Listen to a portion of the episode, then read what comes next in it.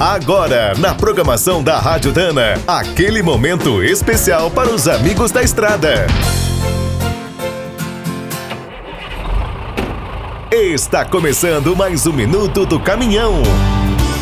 Fique por dentro das últimas notícias, histórias, dicas de manutenção e novas tecnologias. O Brasil sempre despertou o interesse das fábricas de caminhões mas é um mercado difícil e nem todo mundo se deu bem por aqui. Um exemplo é a International. A empresa produziu e vendeu seus modelos entre 1958 e 65, 1998 e 2002 e por último de 2013 a 2016. A Dodge também durou pouco, de 1969 a 79. A operação acabou nas mãos da Volkswagen, que manteve a marca viva até 1985. A Fiat não deu sorte com a compra da Fenemé. Os italianos assumiram a empresa em 1976 e, após várias crises, fecharam a fábrica em 85. Em 1996, chegaram os novos caminhões GMC, projetados no Japão e nos Estados Unidos. Não agradaram e saíram de linha em 2001. Entre as marcas nacionais, a Puma lançou seu primeiro bruto em 1978.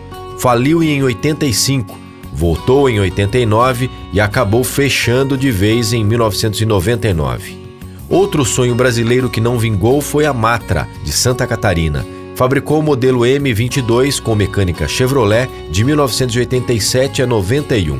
Um dos grandes frotistas do país, o grupo Itapemirim, criou um caminhão próprio chamado de Tecnobus 1250 em 1996. Ficou no protótipo.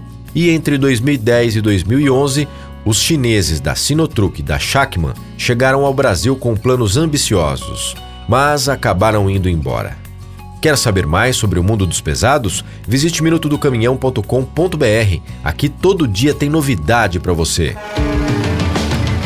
O Minuto do Caminhão é um oferecimento de Spicer e Álvaros, a dupla imbatível em componentes de transmissão, suspensão e direção. É do trecho já sabe. Para ficar bem informado, a Rádio Dana é sempre a melhor sintonia.